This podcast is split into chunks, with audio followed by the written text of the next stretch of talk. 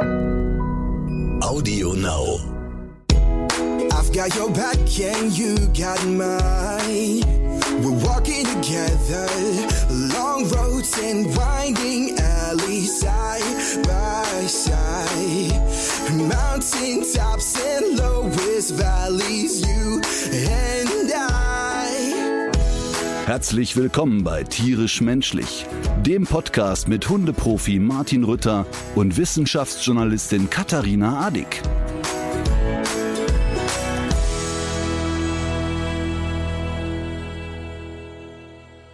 So, in welcher Gefängniszelle sitzt du da wieder? Oder ist es nur das Rollo, was so ein Gitter ist? Äh, hinter mir befindet sich ein Plattenbau und ähm, ich finde, dass ich hier sehr gut sitze auf einem Schafsfell. Und ähm, was mir aber richtig Sorgen macht und wovor ich auch ein bisschen Angst habe, ist das, was hier noch sitzt. Liegt da eine Perücke oder was ist das? Ist das, eine Spinne? Nee, das ist, glaube ich, ich dachte erst, es ist ein Biber. Aber das da, was da vor dem Biber liegt, ist das eine Spinne? Nee, das ist Kabelsalat. Ach, okay. Was soll das sein? Ist das, was ist das, ein Otter? Ich dachte, Pinguin? ich dachte erst, das ist auch wieder ein gutes Zeichen, dass man einen Otter nicht von einem Pinguin unterscheiden kann.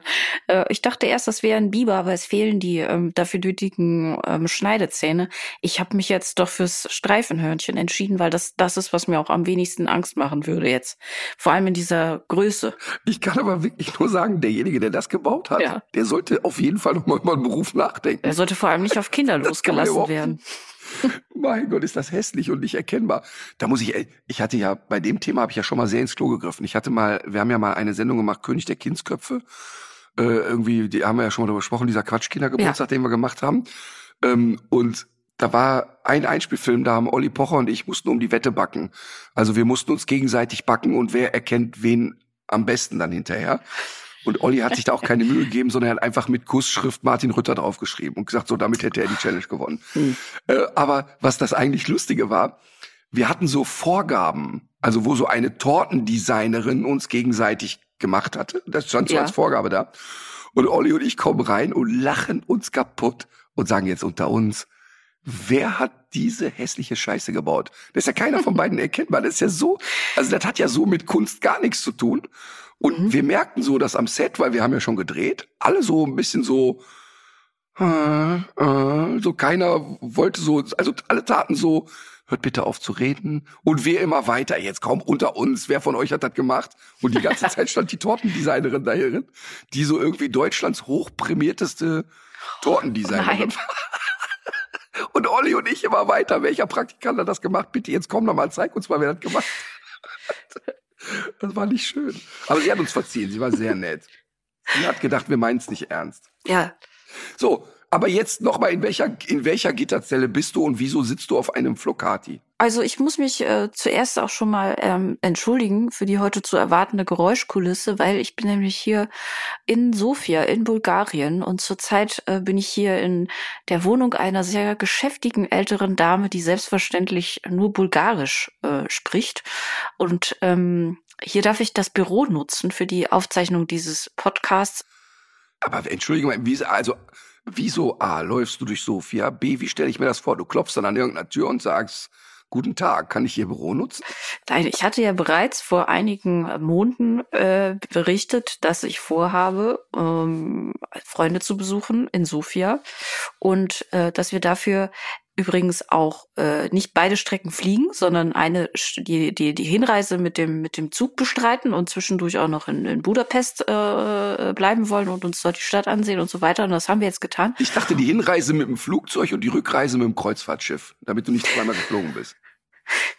Ja, die Freunde wohnen hier eben gemeinsam mit einer älteren Dame im Haus, die die Mutter der Freundin ist, die wir besuchen. Und ähm, ich darf hier netterweise, darf ich hier das Büro eben nutzen. Und äh, ich werde heute natürlich nichts unternehmen, was meine Gastgeberin hier noch weiter einschränkt. Also wir dürfen auch aus diesem Grund gespannt sein auf den weiteren Verlauf dieser Podcast-Folge. Wir können daraus vielleicht dann auch so ein kleines Ratespiel machen, welches Geräusch deutet auf welche Tätigkeit hin. Wir werden es aber wahrscheinlich nicht auflösen können.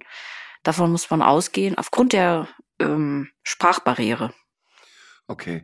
Sollte sich jemand über meine angeschlagene Stimme wundern. Ich habe gestern äh, tatsächlich unseren RTL und Vox-Vertrag um zwei Jahre verlängert.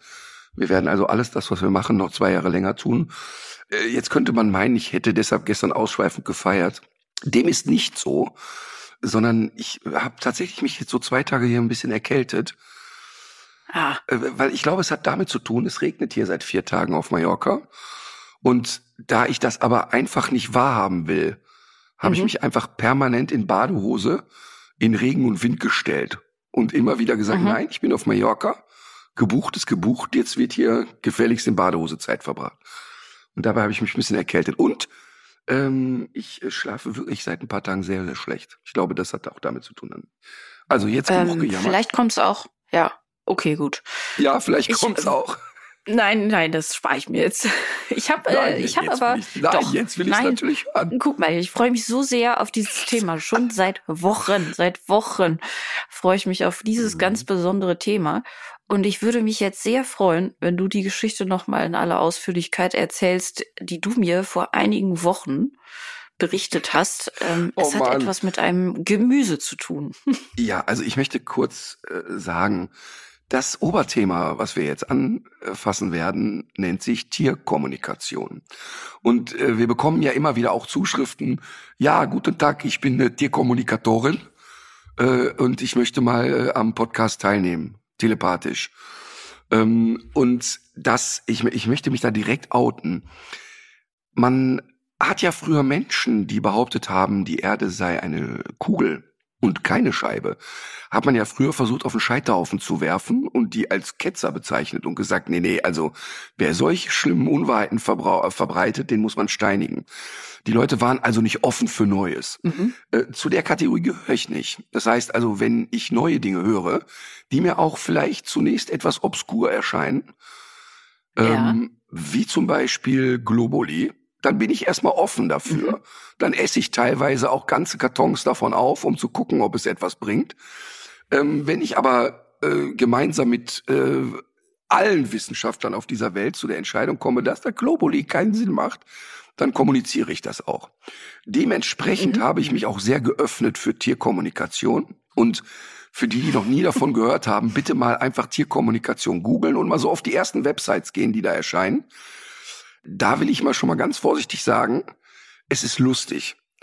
So, jetzt ist es aber so, dass die Tierkommunikatoren in aller Regel behaupten, dass sie mit den Tieren in Bildern sprechen, also dass das Tier quasi Bilder sendet und Informationen äh, schickt. Mhm, mhm. Wir sind der Sache vor vielen Jahren in einem Test für Stern TV mal auf den Grund gegangen und haben Tierkommunikatoren in ein mit Kameras versehenes Haus in Berlin eingeladen und ja. haben gesagt, wir haben eine Schildkröte, die sitzt immer traurig im Terrarium und äh, könnten Sie vielleicht mit dem Tier mal sprechen, wie es dem Tier so geht. Wir haben, weiß ich nicht, ich glaube zwölf oder so, völlig willkürlich ausgewählt, an einem Zufallsprinzip äh, Tierkommunikatoren eingeladen. Es waren Einschätzungen dabei von dieses äh, Aquarium sollte mehr in Richtung Fernseher gedreht werden, das Tier vermisst den Fernseher. Über das Nicht Tier ist Ernst. Doch, doch. Über das Tier ist traurig, weil es in einem Leben davor ungerechterweise gestraft wurde. Über ähm, man sollte mehrmals am Tag mit dem Tier sprechen und so weiter und so fort. Nur zwei von zwölf haben herausgefunden, dass das Tier aus Ton ist. Also es war nicht einmal eine lebende Schildkröte. Ähm, es war sehr aufschlussreich ja. und es war teilweise auch nicht ganz preiswert. Ähm, es war sehr unterhaltsam, aber es ist natürlich insofern schlimm, als dass ähm, ja manche Tierkommunikatoren tatsächlich mit dem Leid anderer Menschen ihr Geld verdienen. Das erzähle ich gleich noch in Ruhe. Hm. Ähm, es ging um einen Ritschbeckrüden, den, dessen Namen ich noch nicht mal nennen möchte, weil sonst die Beteiligten sofort wissen, wer gemeint ist. So, mhm. und jetzt, jetzt, jetzt äh, wird es wirklich sehr, sehr lustig. Tierkommunikation. Jetzt ist mir aus erster Hand von einer Top-Tierkommunikatorin berichtet worden, die sich das Spezialgebiet Pferde sozusagen auf die Brust geschrieben hat. Ja. Und diese, und diese Frau wirkt auf den ersten Blick echt verhaltensunauffällig. Und die hat echt auch einen, einen putzigen Instagram-Account und, und es wirkt da echt nett irgendwie so, ne? Und auch, ist auch bestimmt total nett. Und die wirkt aber jetzt nicht so, als wäre die vielleicht als Kind immer zu nah an der Schaukel äh, gestanden oder so, ne? Also wirklich wirkt unauffällig. Jetzt hat sie ein Spezialgebiet Pferd und macht folgendes. Sie geht also, ähm, Menschen kommen, die haben ein Problem mit dem Pferd. Und sie setzt sich quasi dann immer vor das Pferd, hört sich dann an, was das Pferd zu sagen hat, gibt eine Einschätzung, was ist der Wunsch.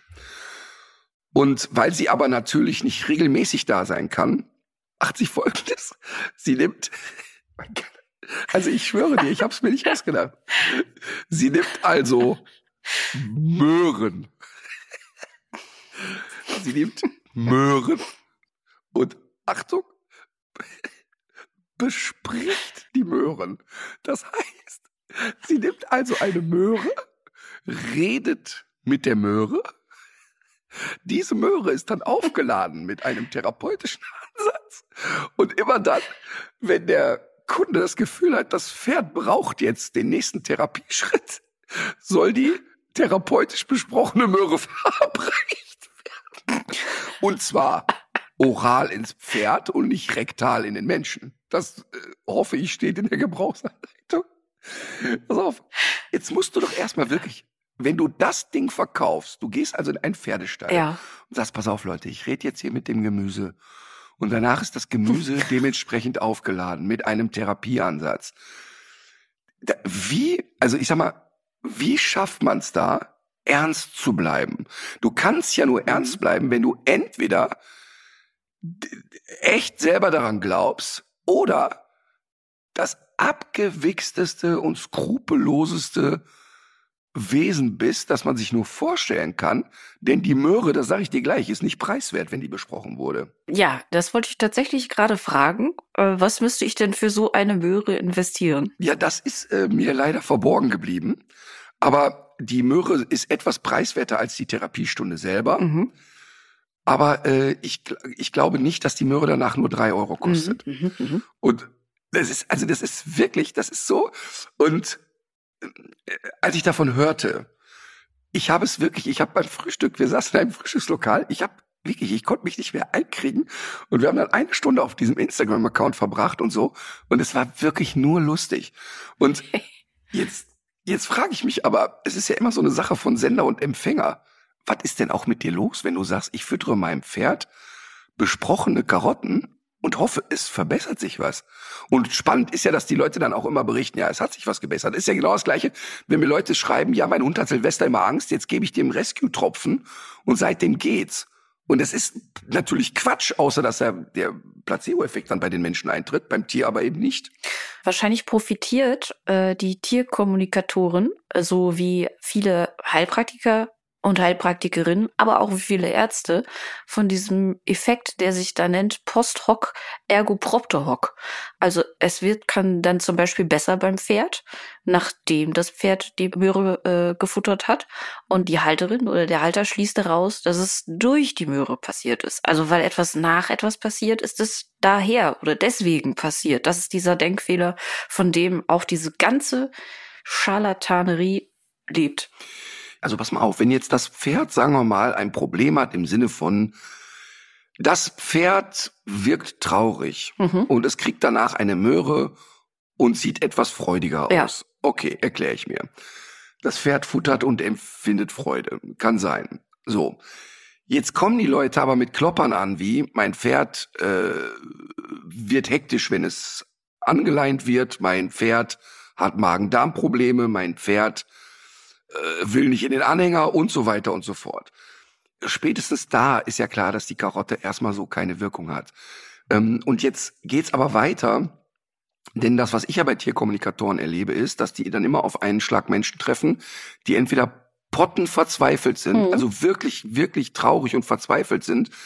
Ähm, sehr häufig bieten ja die Tierkommunikatoren an, auch mit einem bereits verstorbenen Tier über ein Foto Kontakt aufzunehmen. Also du kannst ja nahezu bei allen Tierkommunikatoren ein Foto schicken Mhm. und das, sagen wir mal, die Kommunikation findet über das Foto statt.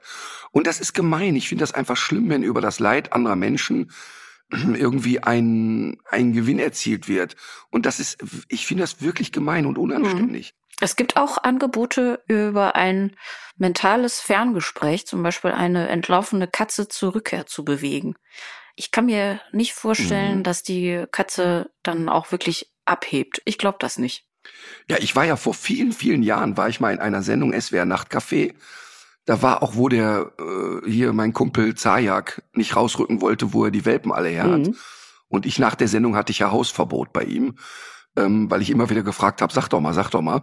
Und da war auch eine Tierkommunikatorin, mhm. die dann also immer sagt, äh, also die dann auch genau das als Service anbietet, zum Beispiel Tiere suchen gehen. Also die guckt sich dann das Foto an und sagt dann, ah, Sapalo, die Katze sagt, sie sitzt in der Garage oder so, ne? Mhm. Und das ist wirklich, ich finde das wirklich so schlimm. Und ich sag dir mal ein Beispiel, was ich erlebt habe, wo ich wirklich, wo mich derart die Wut gepackt hat und wo es mich so sauer gemacht hat. Ganz extremer Fall. Ich habe ja schon einmal erzählt, ähm, Böhmermann und Schulz bei Fest und Flauschig haben ja immer, was weiß ich, wir haben ja eine Rubrik, die fünf sowieso, mhm, mhm, mhm. die fünf schlechtesten Filme, die fünf äh, sinnlosesten Dinge und so weiter. Und äh, da möchte ich eigentlich immer, dass mal die Rubrik kommt, die fünf schlimmsten Dinge, die dir als Hundetrainer erzählt wurden. Mhm. Und weil natürlich, jetzt muss man sich vorstellen, dass du, wenn du, wenn du Hundetraining machst, und du sehr häufig findet das bei uns ja auch im Einzelunterricht statt, besonders wenn ein ernstes Problem da ist. Also, ähm, und da entsteht eine gewisse Intimität zwischen dem Kunden und dem Trainer. Und sehr häufig auch eine emotionale Verbindung, ja. Und dann kommt es auch dazu, dass dir die Menschen wirklich ganz, ganz intime Dinge erzählen und teilweise ganz schlimme und auch bewegende Dinge, wo du als Trainer manchmal denkst, ey, bitte, warum, bitte, warum, ich möchte das wirklich nicht hören. Ähm, ich hatte das, ich hatte das, glaube ich, auch hier schon mal, haben wir auch, glaube ich, schon mal drüber gesprochen hier, ne? Mir schwant gerade auch sowas, aber ich weiß es gerade nicht mehr genau, ob du es mir mal so erzählt ja, hast also wenn oder dann, ob wir im Podcast drüber geredet haben. Ja, also, also jetzt extremes Beispiel, Kundin, du hast fünf, sechs, sieben Einzelstunden gemacht, Kundin kommt zu dir und fragt dich, sag mal, was denkt mein Hund eigentlich, wenn ich Sex mit meinem Mann habe? Und du sagst, versuchst es dann zu erklären und sagst, guck mal, das und das hat das an Bedeutung für einen Hund. So unterschiedliche Facetten zu reagieren gibt es und so. Und gibst da wirklich eine ernst gemeinte Antwort drauf. Und die Kundin sagt nur, ja, aber leidet der Hund nicht darunter? Und du sagst, ja, aber warum? Ja, der merkt doch auch, dass ich das nicht will. Oh. Das heißt, sie erzählt mir dann mhm. hinterher unter Tränen in einer Doppelstunde, eigentlich irgendwann brachen dann alle Dämme und sie hörte nicht mehr auf, ähm, erzählt mir dann im Prinzip, dass sie seit vielen Jahren in ihrer Ehe ähm, sexuell missbraucht oh. wird und, und hat dann eigentlich nur eine ernste Sorge, leidet mein Hund darunter. Mhm. Und dann sitzt du da, dann ist das noch eine spezielle Situation, weil ich ein Mann bin ähm, und sitze dann da und ich weiß gar nicht, was ich sagen soll. Und irgendwann hat sie sich aber gefangen und dann haben wir darüber geredet und ich gesagt, ey, ich sag jetzt einfach, was ich denke. Wenn ich du wäre, würde ich zur Polizei gehen statt zu einer Hundeschule. Und ähm, da, da ist jetzt erstmal, ob der Hund das gut findet oder nicht, wohl das ganz kleinste Problem. Und solche Situationen habe ich eben sehr, sehr häufig erlebt. Und meine, wir haben ja früher immer, als die Hundeschule noch klein war und wir waren in Erftstadt und hatten nur zehn Trainer, haben wir immer dienstags von zehn bis zwölf so ein gemeinsames Frühstück gemacht und wir haben so die Fälle der Woche besprochen. Wer hat irgendwas auf dem Herzen? Mhm. Ähm, so ein bisschen auch Coaching gemacht. Wie verdauen wir gewisse Dinge, aber auch natürlich fachlich. Und da, da kannst du dir echt nicht vorstellen, was sich da die Trainerin und, und auch ich mir da teilweise anhören musste. Und sagen wir mal, das spricht ja äh, erstmal dafür, dass der Kunde sich gut aufgehoben fühlt und mhm. ein gewisses Vertrauen entwickelt. Aber trotzdem musst du ja auch damit umgehen. Also ich gehe ja dann auch danach ins Bett und denke, scheiße, mhm. ich habe einen Menschen begleite ich hier gerade, der ein echt schweres Problem hat, außerhalb des Hundes. Und ähm, naja, übrigens, sie hat sich zur Polizei getraut und sie hat ähm, ziemlich gut reagiert. Sie ist sehr schnell in therapeutische Behandlung gegangen mhm. und hat sehr schnell reagiert und so. Also schnell im Sinne von, sie hat das schon viel zu lange ausgehalten, aber sie hat, nachdem ein Außenstehender mal gesagt hat, hör mal nur unter uns, ich empfinde das wirklich drastisch, was du mir erzählst. Ja. Ich sage dir als Außenstehender, das ist echt hart und das musst du nicht mitmachen. Ähm, das, das fand ich eigentlich ganz toll. Aber jetzt zu der Geschichte Tierkommunikation nochmal. Kundin kommt, hat einen Rhodesien Ritschbeck-Rüden, der unfassbar ernst zu nehmen, aggressiv mit Hunden und Menschen ist. Mhm. Also Menschen wirklich richtig hart angeht. Und sie kommt ins Training und wir schauen uns den Hund an, damals ich auch nicht alleine, mit einer Trainerin gemeinsam. Und wir testen den Hund und machen und tun und kommen mit ihr ins Gespräch. Und sie sagt nach der ersten Stunde, ihr wäre aber ganz wichtig, dass wir mit niemandem drüber reden, dass sie hier im Unterricht ist. Nee, ganz klar. Und sie möchte auch immer zu Stunden kommen, wo sie hier keiner sieht und so. Und dann haben wir gefragt, warum das so ein wichtiges Thema ist. Ja, ihr Mann dürfte nicht erfahren, dass sie im Unterricht ist. Und dann haben wir gefragt, ja, aber warum? Also was ist jetzt so das große Thema? Ja, mm, sie glaubt, dass ein Problem ist, warum der Rüde so aggressiv ist, ihr Mann sei. Denn ihr Mann hätte da hier und da mal so ein kleinere Gewaltausbrüche. Oh und erzählt uns, genau, und erzählt uns dann im Laufe der, der Stunde, dass der Mann den Hund teilweise so schwer körperlich misshandelt, dass der Hund sich unter anderem bei einem Tritt zwei Rippen gebrochen hätte. Oh.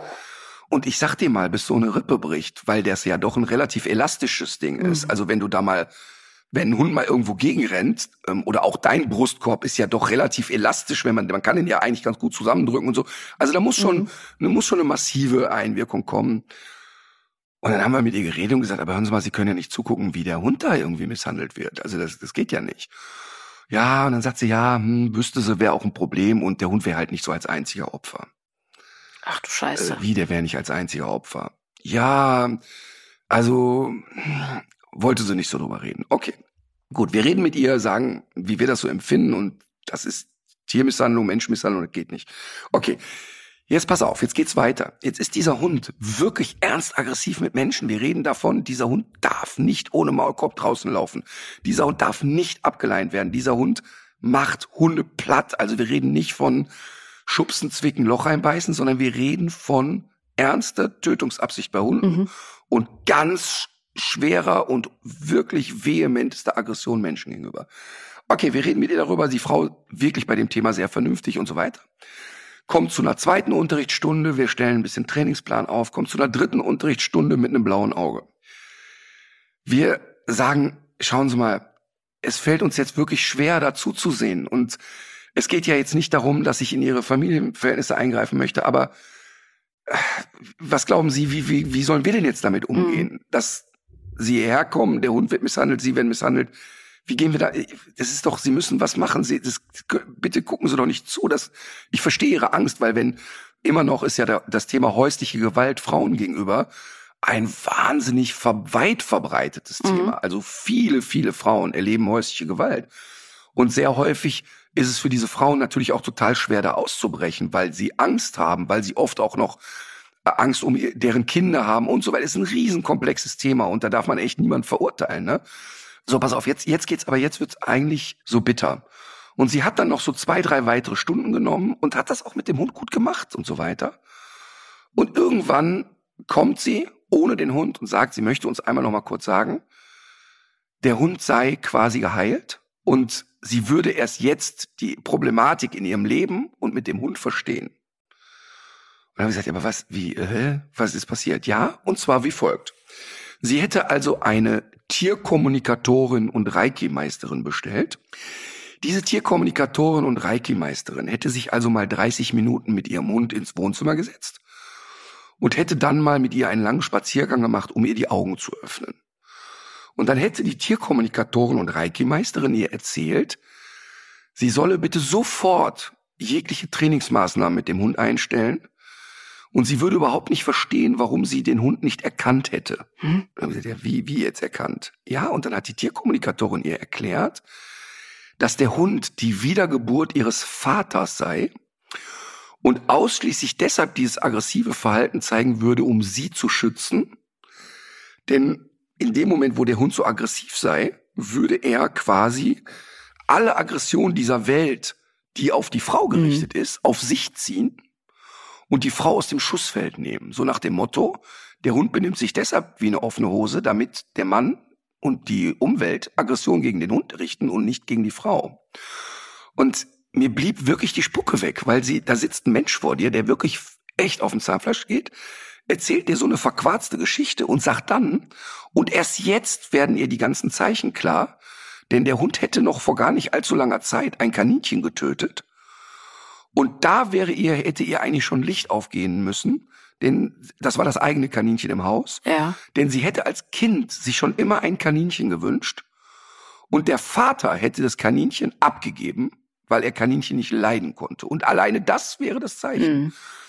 Was macht man da, Katharina? Was ist dann, weißt du, dann hört das ja auf, dann, wie gehe ich damit um? Also was mache ich dann als Mensch, wenn ich mir so eine derartige Scheiße anhöre und dass jemand 180 Euro einem anderen Menschen aus der Tasche saugt mit einer derart verquarzten Scheiße? Mhm. Nicht nur, dass wir davon reden, dass ein richtig, richtig ernstzunehmender Hund in Zukunft eben nicht mehr trainiert wird oder einfach fahrlässig auf die Menschheit losgelassen wird, mhm. sondern auch ein, ein Mensch, der einen hohen Therapiebedarf hat, für sich sagt, nö, damit ist es für mich abgeklärt. Ich muss halt zwischendurch aushalten, eine geballert zu kriegen von meinem Mann. Ich muss eben mit zugucken, wie mein Hund gequält wird. Das ist doch Wahnsinn. Ich finde, dass dieses Beispiel die ganze Brutalität und Gewalt hinter diesen angeblich so sanften alternativen Methoden zeigt. Weil das Ergebnis einfach so brutal für die, für die Frau ist. Und das, das kann man eben, das Prinzip kann man auch auf andere Bereiche ausdehnen. Wenn du, wenn du sagst zum Beispiel, wer heilt, hat Recht. Und es gibt jemanden, der unheimlich, einen unheimlich hohen Blutdruck hat. Und dann äh, nimmt er äh, ein paar Globulis, nachdem er sich lange mit einer Heilpraktikerin unterhalten hat. Und am Ende ähm, irgendwie geht der Blutdruck zurück. Und es ist dann ja oft so, dass die Leute gar nicht so genau wissen wollen, woran das jetzt lag und, und was da jetzt wirklich dran ist. Und das Fatale daran ist, man kommt eben auch nicht dahinter, was einem helfen könnte.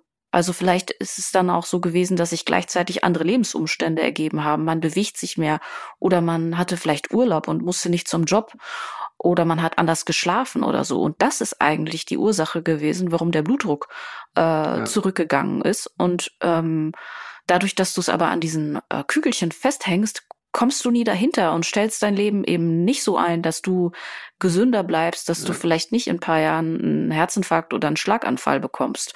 Und das ist das Brutale an diesen Verfahren, die so offensichtlicher Mumpitz sind. Und ähm, das, es ist nicht das Brutale, das zu benennen und zu sagen, dass sowas Schmu ist, sondern es ist der das Ergebnis für die Leute. Ja, und ähm, jetzt ich werde gleich noch eine Geschichte erzählen, wo ich selbst Betroffener war. Aber weißt du, das, was ich erzählt habe, ist ein bestimmter Extremfall, ist ja überhaupt keine Frage. Mhm. Und es ist ja sicherlich auch auf einem anderen Level, als wenn jetzt irgendwie Oma Kasub gesagt, pass mal auf, mein Hund ist seit neun Jahren tot, können Sie mal gucken, ob es dem im Himmel gut geht. Mhm. Das ist dann vielleicht auch nochmal irgendwie anders so einzuschätzen.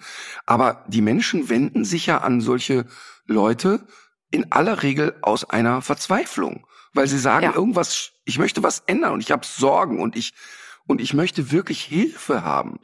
Und es, ich, ich finde das so unanständig, eine Hilfe anzubieten, die keine Hilfe ist. Und natürlich kann auch ein Gespräch mit jemandem mal eine Hilfe sein. Und das ist ja völlig klar. Aber weißt du, das kann man auf alle Lebensbereiche ausweiten. Guck mal, zu mir früher im Einzelunterricht sind Menschen gekommen, die komplett auf dem Zahnfleisch gegangen sind. Also die seit einem Jahr nur noch nachts spazieren gehen, weil mhm. sie sich mit dem Hund nicht mehr unter Menschen oder Hunde trauen. Die seit einem Jahr nachts den Hund in, was weiß ich, in ein Zimmer sperren, weil sie Angst vor dem nachts haben und so weiter mhm. und so fort. Also Leute, die, die echt große Lebenseinschränkungen erlebt haben. Und jetzt kommen die zu mir ins Training und ich sehe, hä? Das ist euer Problem? Das ist in fünf Unterrichtsstunden einfach gegessen. Das Pipifax. Da hat nur einer noch nicht auf den richtigen Knopf gedrückt. Jetzt kann ich aber auch als Trainer hingehen und sagen, okay, ich habe das Problem erkannt und aus fünf Unterrichtsstunden mache ich 52. Ah, ja. Die wären immer noch glücklich. Die würden die 50 Stunden bezahlen und sagen, das war das Geilste, was mir hier passiert hat. Ich habe sechs Monate lang 50 Stunden gebucht, war geil. Problem ist weg. Das ist aber nicht seriös und es ist eine Riesensauerei. Und genauso ähm, muss ich als Trainer auch mal sagen können, passen Sie mal auf, hier ist einfach eine Grenze erreicht. Ich kann Ihnen gar nicht helfen. Das, was Sie hier erleben, müssen Sie entweder aushalten oder sein lassen. Und das sind natürlich die Momente, wo sich auch Menschen abwenden. Und natürlich, das kommt nicht oft vor, aber als Hundetrainer, wenn du mit einer hohen Schlagzahl unterwegs bist, und ich habe früher 500 Hunde im Jahr im Training gehabt, und da passiert es auch ein, zwei Mal im Jahr, dass man jemand sagen muss, es tut mir wirklich leid, aber dieser Hund wird nie in 5000 Jahren in ihrem Haus glücklich mhm. sein und sie auch nicht. Lassen Sie uns gemeinsam eine Alternative finden. Und die wenigsten sagen dann, ach echt, sondern die sagen dann, dem haben sie wohl schön ins Gehirn geschissen. Ich suche mir hier so lange jemanden, der mir erzählt, nee, nee, da ist alles kein Problem. Mhm. Und Und da fängt das ja schon an, weißt du, dass man im Grunde nicht ehrlich ist. Also einfach nicht ehrlich ist. Das ist der Tierarzt, der den verfetteten Hund auf dem Tisch hat und sagt, ach ja, das ist ja wohl alles in Ordnung. Das ist ja nicht ehrlich. Und genauso finde ich eben diese Geistheilerei, ich finde das echt unanständig und ich, und ich ärgere mich sehr darüber. Und, und das ist ein Markt, ne? Also wenn du das mal googelst, ey, das ist Wahnsinn. Mhm. Das ist wirklich Wahnsinn, was da gerade passiert. Also du musst auf jeden Fall noch rausfinden, was so eine äh, Kommunikationsmöhre kostet. Das würde mich sehr interessieren. Äh, ich kann mir nämlich auch vorstellen, dass man die auch für die zwischenmenschliche Kommunikation nutzen könnte. Und äh, vor dem Hintergrund habe ich aber noch mal eine Frage. Und zwar, ähm, wenn ich mir jetzt so überlege, ähm, es tritt ein irgendwie gearteter positiver Effekt nach der Verabreichung dieser Möhre ein, dann haben wir ja schon überlegt, es könnte daran liegen, dass man ähm, einfach diese Tatsache, dass es von selbst besser wird, warum auch immer, einfach nur auf die Karotte zurückführt. Aber gibt's nicht auch im äh, Hundetraining auch den Effekt, dass du durch eine positive Erwartungshaltung auch positive Effekte generierst. Das hast du doch bestimmt auch schon erlebt, oder nicht? Total. Ich habe früher, wenn ich habe sehr, sehr viele, also eins meiner größten Steckenpferde war ja immer, sich mit ängstlichen Hunden auseinanderzusetzen. Also, weil für mich gibt es wirklich keine größere Einschränkung für ein Lebewesen, als mit einer massiven Angst durch die Welt zu laufen. Mhm. Und das war wirklich meine größte Leidenschaft. Das ist aber auch das Komplexeste an Training. Also, mhm. weißt du, ein, ein Hund, der an der Leine randaliert, weil er keine Ahnung, meint, er will die Weltherrschaft haben oder meistens ist es ja auch ein Ausdruck von Unsicherheit. Das ist alles Kinkerlitzchen. Aber ein Hund, der echt Angst hat, das ist Königsdisziplin, weil es ein sehr langwieriger Prozess ist. Es dauert wirklich sehr, sehr lange, weil du Ängste nicht löschen kannst, sondern nur überlagern kannst. Und wenn ich früher den Vortrag zum Thema Angst gehalten habe, habe ich immer schon direkt angefangen mit, pass auf Leute, alle, die heute hier sitzen und ihrem Hund irgendwelche Tropfen verabreichen und irgendwelche Globuli, dann habe ich immer schon direkt, bevor der Vortrag anfing, gesagt, das könnt ihr auch einem Esel ins Ohr kippen. Das hat keinen Effekt. Direkt Volksaufstand. Also direkt garantiert 50 Prozent der Zuhörer sofort Tumult. Ich wegen Esel und Ohr? Immer die Rescue-Tropfen. Das, ja, leider nicht wegen Esel und Ohr, sondern ich gebe dem aber Rescue-Tropfen. Das hat immer noch geholfen und das und das und das. Und dann kannst du, also ich starte heute nicht mehr so in den Vortrag, weil du natürlich in dem Moment, wo die Leute schon so an die Wand genagelt hast, sind die ja nicht mehr empfänglich für eine genau. Alternative. Genau. Ist natürlich immer sehr, ist natürlich total dumm, so einzusteigen. Mhm. Ähm, aber es war halt so mein, mein jugendlicher Provokationswahn. Aber was ich nur sagen will ist, natürlich, wenn heute jemand zu mir kommt und sagt, mein Hund hat totale Panik, Silvester, und ich baller dem das und das rein, dann werde ich immer erstmal als Einstieg sagen, machen Sie das erstmal weiter. Und erst wenn ich ein gewisses Vertrauen habe und die merken, ach guck mal an, die ersten Trainingsmaßnahmen greifen, dann fange ich an und komme hinten rum und sag, pass mal auf, das ist auch nicht schlimm, außer dass dein Hund Karies von den Globuli kriegt. Mhm. Ähm, das können wir vielleicht auch nochmal vermeiden. Aber das und das ist das Thema. Aber selbstverständlich gibt es natürlich auch Menschen, die sagen, ach, wenn ich das Geschirr anziehe, dann zieht er weniger. Oder wenn ich das und das Futter gebe, dann ist es auch viel besser. Einfach geben ist auch prima, wenn die selber dadurch Selbstbewusstsein entwickeln und sagen, boah, ich gehe schon mal mit breiten Schultern durch die Welt, weil ich fest daran glaube, bin ich auch wirklich mhm. davon überzeugt, dass es dem Trainingsprozess begleitend hilft. Davon bin ich fest mhm. überzeugt. Ähm, aber ja. die Betonung liegt auf begleitend, begleitend hilft. Und, ja. und eben nicht im Sinne von, das ersetzt eine Verhaltenstherapie oder eine Verhaltensumstellung bei den Menschen. Und das ist ein wesentlicher Faktor. Und irgendwann muss ja dann schon auch der Punkt kommen, wo man sagt, mm, es, es ist nicht das, das Halfter oder der, das Geschirr oder die Leine oder sonst irgendwas. Und äh, ja, deswegen macht es ja total Sinn, sich mit diesen echt, echten Ursachen zu beschäftigen. Bei der Möhre zum Beispiel, also ich kenne genau. nicht viele Pferde, aber die, die ich kenne, die finden Möhren ja alle ziemlich gut und wahrscheinlich kriegen viele äh, von denen aber auch nicht jeden Tag eine.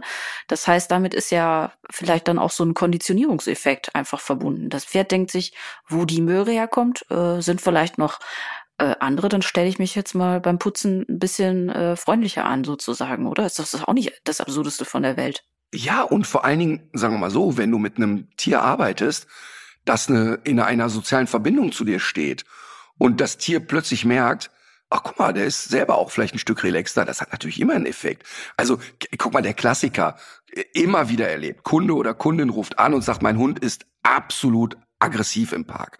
Ist flippt völlig aus, kann ich gar nicht ableihen.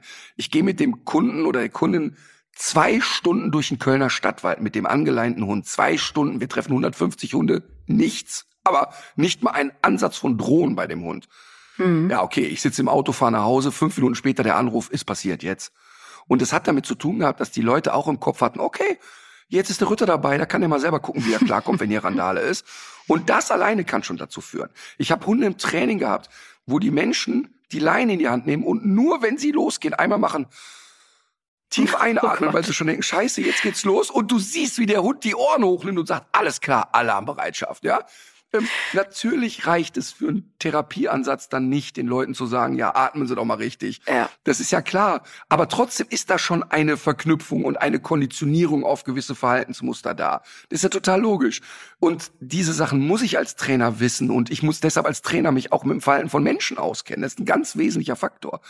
Aber trotzdem muss ich irgendwann an den Punkt kommen, wo ich auch also weißt du, guck mal, dieser ganze Mist mit Rescue-Tropfen und Globuli und so, alle Studien, die an Nutztieren gemacht wurden zum Thema Homöopathie und so weiter, es ist nicht ein Nutztier, was darauf reagiert hat. Und weißt du, das muss man einfach so sagen. Und ich weiß, dass wir euch wieder Zuschriften kriegen und so. Aber ich will noch mal einmal zum Thema Tierkommunikation mein eigenes Erlebnis schildern. Mhm. Ich hatte, als ich Sportstudent war, ich sag mal, da ist man ja, die meisten Sportstudenten sind auch dann auf Partys unterwegs und knutschen mal hier und da ein bisschen. Das ist ja im Studentenleben auch normal und beim Sportstudenten etwas ausgebreiteter vielleicht. Mhm, mhm, und da hatte ich eine äh, Liebelei mit einer ähm, wirklich tollen Frau, die Sonderpädagogik studierte. Wirklich eine super Frau und, und wirklich eine ganz, ganz tolle Zeit. Aber wie das dann in so einem Studium ist, nach ein paar Monaten ist das dann auch irgendwie mal, wechselt man ja auch mal das Semester sozusagen. Und dann hatten wir danach aber immer noch so irgendwie Kontakt und begegneten uns in Köln irgendwie mal und war wirklich alles prima. Und viele, viele Jahre später also Mina, meine erste Hündin, war da zwölf, mhm. bekomme ich eine E-Mail von der Frau, die ich schon zehn Jahre nicht mehr gesehen habe. Also sie wüsste jetzt gar nicht, wo sie anfangen sollte, aber sie möchte jetzt mal, also mir war was schreiben. Okay. Und letztlich schreibt sie mir, sie hätte also jetzt inzwischen eine Ausbildung. Sie war übrigens eine sehr gute Reiterin, hat ihr, äh, ihr Studium unter anderem damit finanziert, Pferde zu bereiten und so. Die kannte sich scheinbar irgendwie mit Pferden aus. Und schrieb mir eine E-Mail, also sie hätte jetzt Mina, meinen Hund, im Fernsehen gesehen und auf einem Foto. Und sie hätte ja jetzt eine Ausbildung als Tierkommunikatorin gemacht. Und sie hätte quasi auf dem Foto einen Hilferuf von Mina an sie empfangen. An sie auch gerichtet. Und ja, ja, an sie, aktiv an sie gerichtet. Also die sind sich ja mal begegnet und die hatten scheinbar immer noch eine tierkommunikative, telepathische Verbindung. Ähm, und Achtung, jetzt schnall dich gut an. Also Mina hätte ihr äh, tierkommunikativ vermittelt, sie möchte jetzt nicht mehr weiterleben. Oh. Sie wäre also jetzt derart erschöpft von ihrem Leben, dass sie also um eine Erlösung bittet. Ey, zieh dir das bitte rein. Da schreibt dir ein offensichtlich durchgeknallter Mensch, hör mal, lass doch mal den Hund jetzt einschläfern, der hat keinen Bock mehr. Mhm. Und wir reden von einem Hund, der 16,5 mhm. wurde und echt proper und lustig mhm. durch die Welt rannte mit 12. Also wirklich nicht mit dem geringsten Gebrechen in irgendeiner Art und Weise. Das musst du dir mal reinziehen. Mhm. Weil erstmal wie übergriffig so eine, ein ungefragter Ratschlag ja. ist. Also das ist ja schon mal unfassbar krank. Und dann aber so eine lustige Einschätzung zu geben. Ich habe ein Foto gesehen und die ist einmal durchs Bild gelaufen, die würde ich einschläfern lassen. Und das musst du dir mal reinziehen. Unfassbar. Bis dahin war es sicherlich ein Weg. Ne? Die hat wahrscheinlich nicht so angefangen, aber trotzdem äh, würde ich doch tippen, dass sie das wahrscheinlich sogar so äh, mit voller Überzeugung gesagt hat. Das war jetzt ja nicht äh, ein Trick, um dich noch irgendwie zur Ader zu lassen oder sonst irgendwas, sondern sie hat es ja wahrscheinlich wirklich geglaubt. Ja, und das weißt du, warum das für mich so bitter ist? Sie hatte selber eine Hündin damals äh, ziemlich komplizierte, äh, sehr, sehr ruppig aggressive Hündin. Und die äh, Dame hat das wirklich toll gemacht. Die hatte ein super, super, super, super Händchen für Hunde und für Pferde kann ich beurteilen, aber scheinbar auch. Aber auf einer Wissensebene. Also der konntest du Sachen erklären, die hat zwei Bücher gelesen, die ging zu drei, vier Trainern und bums war die Sache geritzt und die hatte echt, also, also wirklich so jemand, die, ich meine, ey, die hat mit kranken Menschen gearbeitet, mhm. ein hochsozial, empathischer Mensch und Und ich war mehrmals mit in dieser Einrichtung und war für mich totale tolle Begegnungen, die ich da haben durfte mit behinderten Menschen. Und wirklich so, so, so eine Frau, wo du denkst, boah, aber auf allen Fronten bewundernswerter Type. Ganz, ganz toll. Und zehn Jahre später kommt die mit so weit aus der Höhle. Das ist, ich finde das schon krass. Ich finde das schon wirklich ist krass. Ist es auch, ist es auch. Ja, ähm, vielleicht, ne? Ja. Vielleicht ist es so eine ähnliche Geschichte, wie Friedrich Merz hatte. Ich wollte ja heute Morgen eigentlich schon fragen, ob du dich äh, deswegen so anhörst, wie du dich anhörst, weil du gestern so viel geschrien hast vielleicht. Also, pass mal auf, ich kann dir mal eins sagen, ne? Ich will mich gar nicht an Friedrich Merz festbeißen in irgendeiner Art und Weise, weil der mir erstmal piepe scheißegal ist. Aber ich finde, oh, und jetzt wird's echt ein bisschen ernster sozusagen. Ich finde das nochmal beim dritten Mal drüber schlafen derart unanständig. Ich möchte nicht in einem Land leben, wo Menschen, die politische Mitentscheidungen treffen, derart sozial inkompetent sind.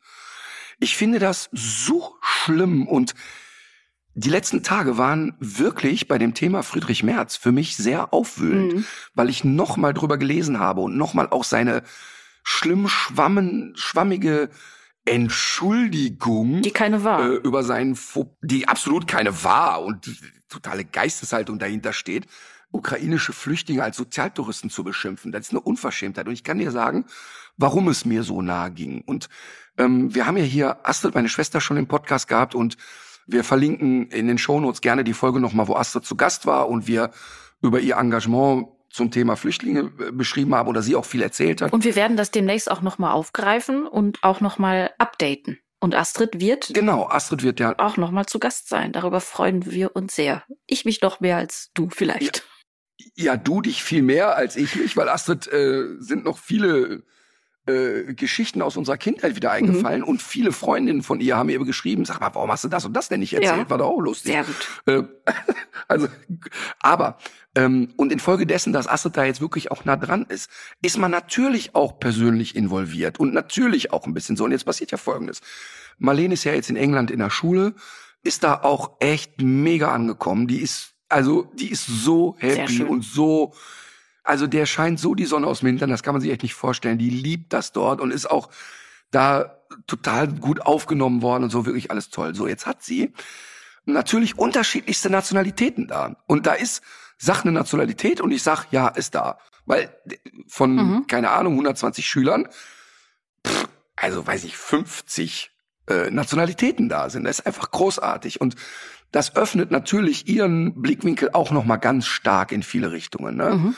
Und äh, versucht sich so jetzt auch aus jeder Sprache ein bisschen was drauf zu schaffen. Die bringen sich gegenseitig Schimpfwörter in jeder Sprache bei und so. Ne? das ist wirklich herrlich. Und, und es ist wirklich schön. Und ähm, unter anderem hat sie da aber eine etwas engere Verbindung zu zwei ukrainischen Mädchen.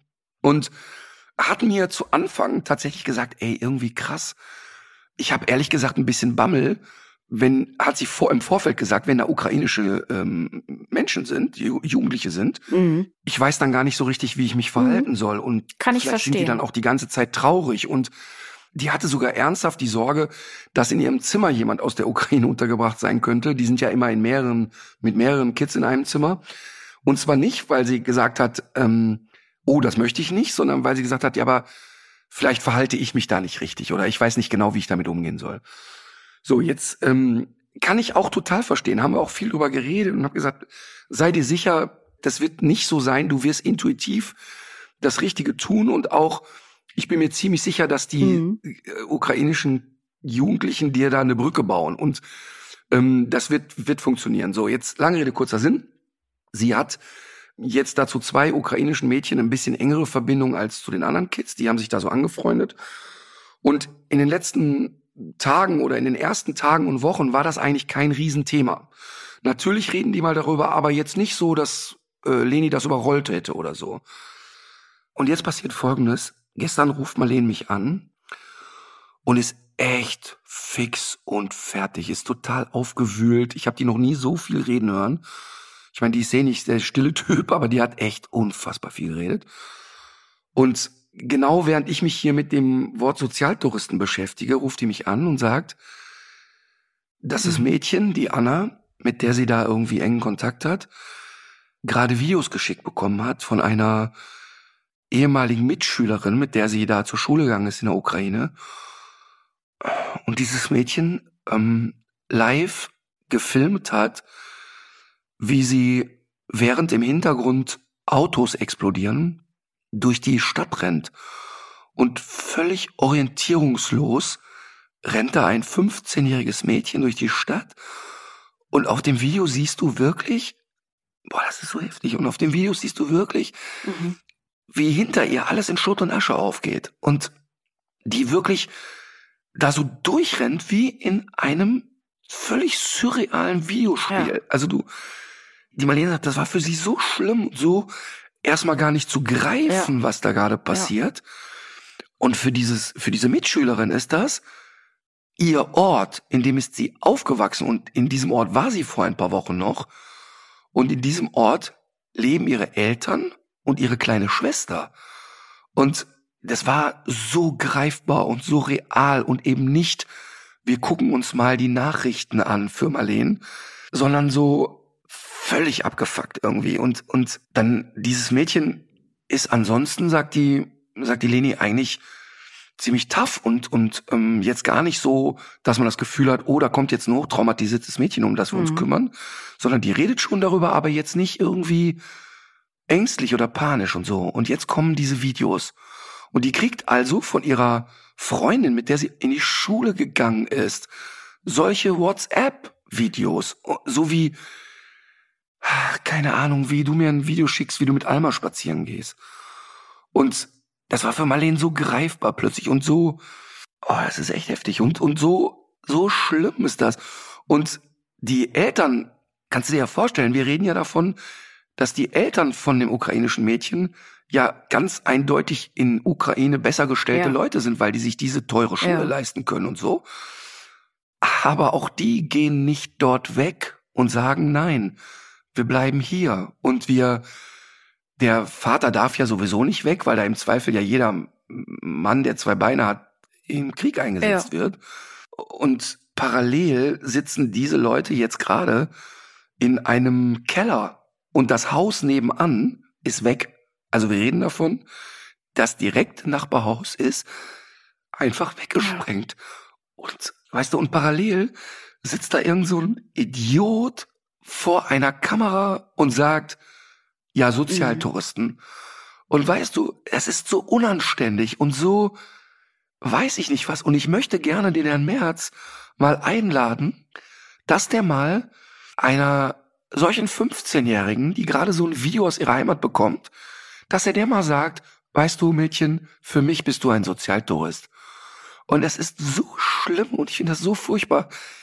Für Marleen ist das, so doof sich das jetzt anhört, vielleicht sogar eine gute Lebenserfahrung, so etwas nah mitzuerleben, weil ich einfach glaube, dass das ja für sie total prägend ja. sein wird. Das sind ja Dinge, die sie ja nie vergessen mhm. wird. Sie sitzt mit einem Mädchen in einem Raum und erlebt, wie dieses Mädchen ängstlich und zitternd in einem Bett liegt und nicht mehr weiß, scheiße, ich erreiche jetzt meine Eltern nicht, meine kleine Schwester ist ja in einem Kriegsgebiet gerade.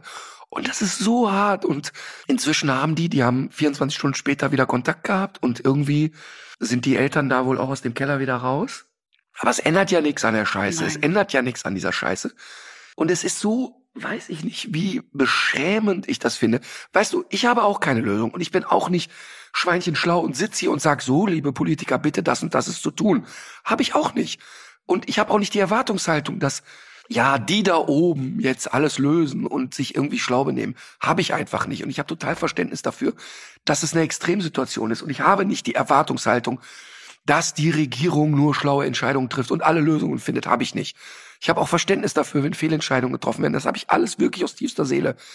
Aber es kann doch nicht ernsthaft jemand, der gebildet durch mhm. die Welt läuft und wirklich Zugriff auf alle Informationen hat, so etwas Schlimmes äußert und auch weiter auf Menschen losgelassen wird. Das gibt's doch einfach überhaupt nicht. Ich finde das wirklich schlimm. Ich finde das wirklich schlimm. Und nochmal, äh, es ist ja auch das Thema, machen wir hier eine Zweiklassengesellschaft bei Flüchtlingen? Sind uns Menschen, die Christen sind, äh, in der Ukraine näher als ja. Menschen, die äh, äh, weiß ich nicht, einen islamischen Glauben haben, äh, sind die weniger oder so. Das habe ich alles nicht. Ne? Nur da habe ich jetzt einen engeren Bezug zu, weil ich persönlich involviert bin. Das heißt aber nicht, dass ich nicht trotzdem schlimm finde, dass Menschen im Mittelmeer ertrinken oder sonst irgendwas. Das ist alles genauso mhm. furchtbar. Aber ich finde das, ich, ich finde das beschämend und ich weiß auch gar nicht, weißt du, ich bin nicht verantwortlich dafür, was was der Herr Merz oder andere Dünnpfiff-Idioten von der AfD von sich geben. Dafür bin ich nicht verantwortlich. Aber trotzdem habe ich das ja irgendwie auch, als ich krieg das ja mit und ich, weißt du, ich, ich, ich schäme mich für den mhm. mit. Ich finde das wirklich beschämend. Ja, ich weiß, was du meinst. Furchtbar ist das. Ja, man fragt sich wirklich, was für ein, für ein Menschenbild dahinter steckt. Ja, und weißt du, ich glaube ja noch nicht mal, dass der März jetzt ein Menschenbild so in der Form hat. Ich glaube nur, oder ich weiß es nicht, aber ich glaube einfach nur, dass der in der Art, in einer derart verrückten Bubble mhm. lebt, dass der um sich herum nicht mehr wahrnimmt, was passiert.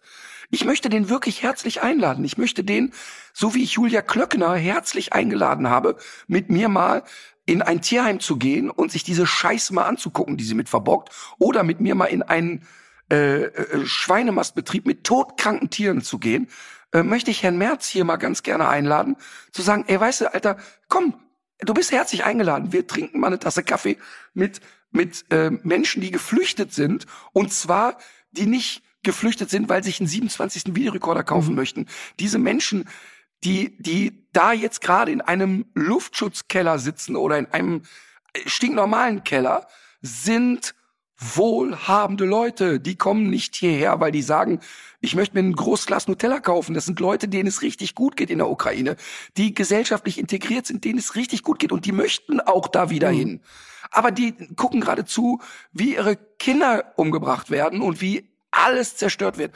Und da ist es doch wirklich abgedriftet im Kopf, keine Empathie zu entwickeln.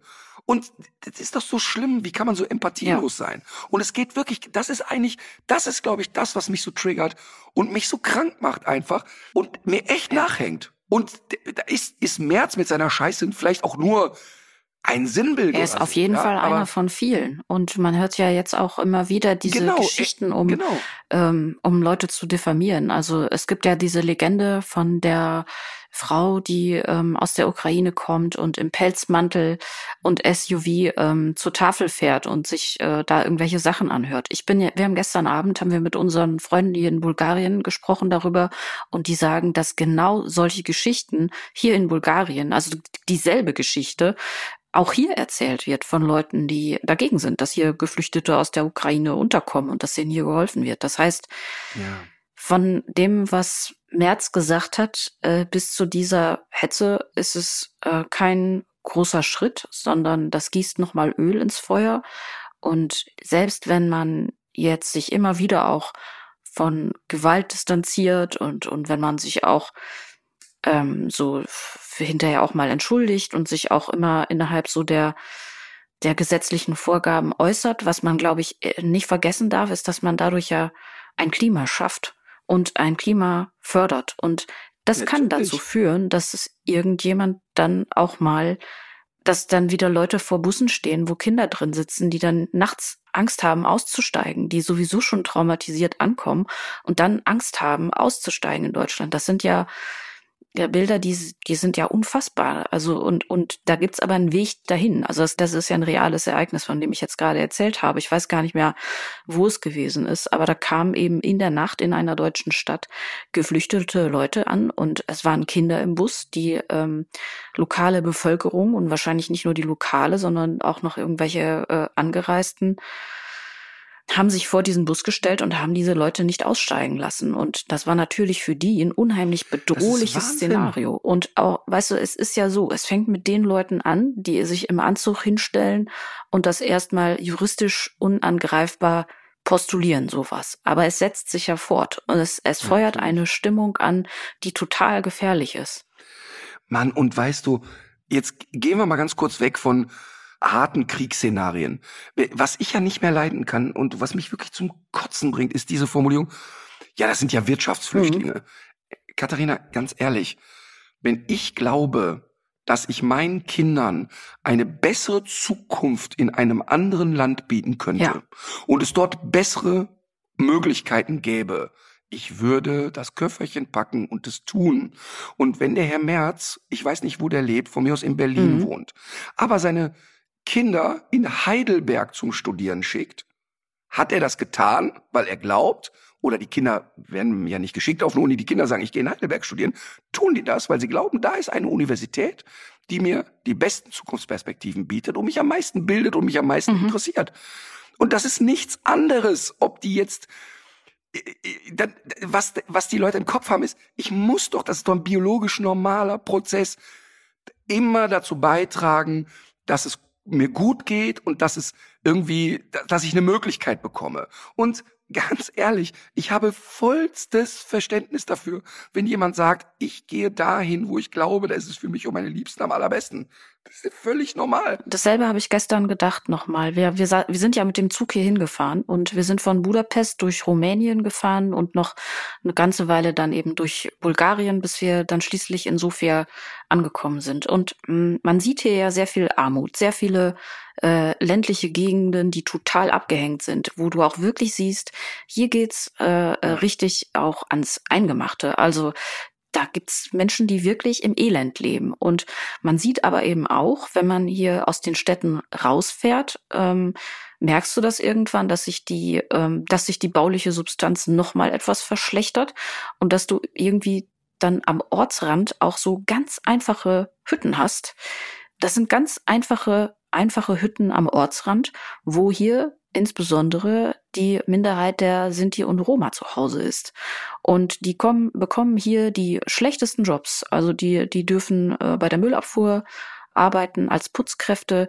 Und dadurch, dass die so diskriminiert werden, ist das auch für die nachfolgende Generation, also für die Kinder, schon in Stein gemeißelt, dass das für die irgendwann da auch aufhört. Also auch solche Geschichten stecken hinter diesem total zynischen Überbegriff äh, Wirtschaftsflüchtlinge. Das hört sich immer so an, als, als, als, als wären das Luxussorgen der Leute. Dabei geht's ja um, für viele ums Überleben. Ja, und weißt du, genau das und, und ich sag dir noch mal was, auch Luxussorgen finde ich legitim. Ja.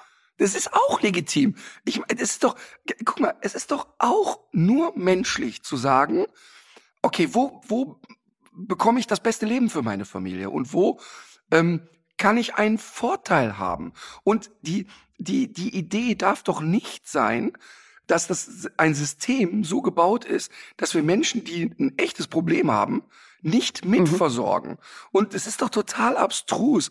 Und, und wirklich, wirklich, ich, ich wirklich, ich finde das so ein schlimmes. Vor allem, weil wir ja vom Elend auch äh, profitieren und auch von dem ganzen Ungleichgewicht, was so global herrscht. Daraus haben wir ja eigentlich unseren Reichtum überhaupt erst aufgebaut. Das liegt ja nicht an unserer Nationalität oder an den Genen, sondern das liegt einfach daran, dass wir die Leute ausgebeutet haben und dass man auch Exakt. selber diese Fakten überhaupt erst geschaffen hat, die dazu führen, dass es jetzt so viele verschiedene Fluchtursachen gibt. Ja, ja und äh, total und vor allen Dingen äh, weißt du, dass ich in diesem Land geboren bin, ne, ist erstmal nicht mein Verdienst. Nee, genau. Das ist einfach du nicht mein einfach Verdienst. Glück. Ich habe genau, ich habe Schweineglück gehabt, in einem Land zu leben, wo irgendwie eine Struktur ist, wo erstmal nicht zu erwarten ist, dass ein Erdbeben mein Haus wegballert, mhm. dass ich meinen Reisepass ganz normal verlängern äh, lassen kann, ohne jemanden schmieren zu müssen, ähm, ich, ich werde nicht von Polizeigewalt bedroht den ganzen mhm. Tag und so weiter mhm. und so fort.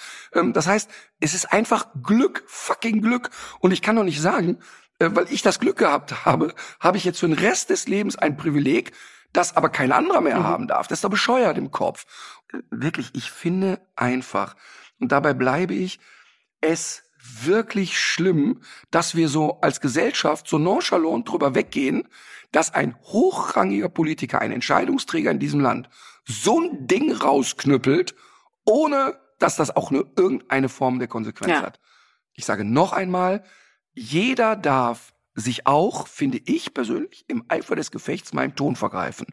Und äh, jeder, jeder wird schon irgendeinen Scheiß gelabert haben, wo du denkst, oh, jetzt habe ich ihn rausgehauen, das gehört sich nicht.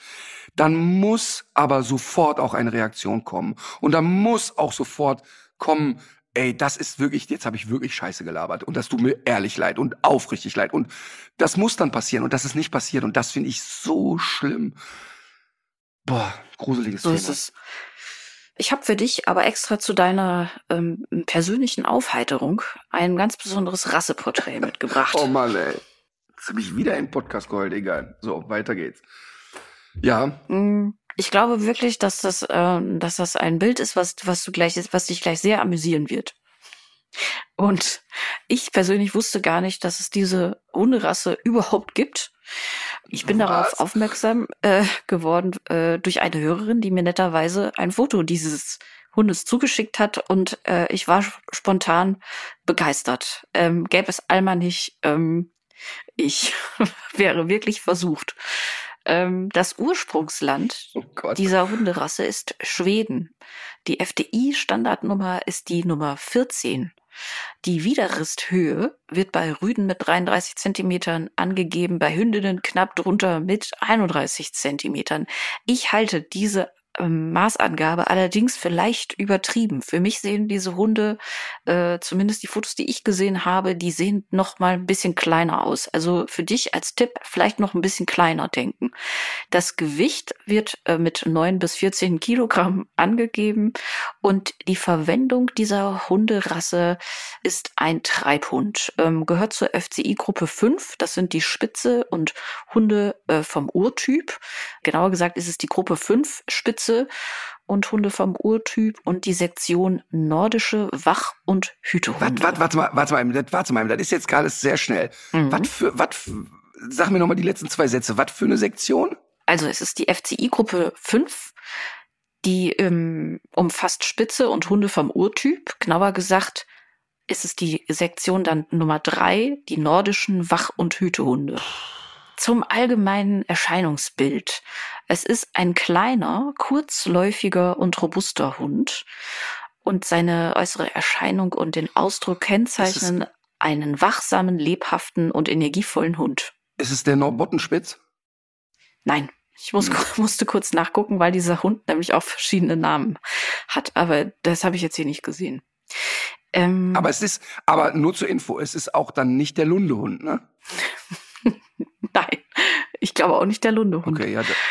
Ähm, ja, warte, ich habe ja noch weitere Tipps.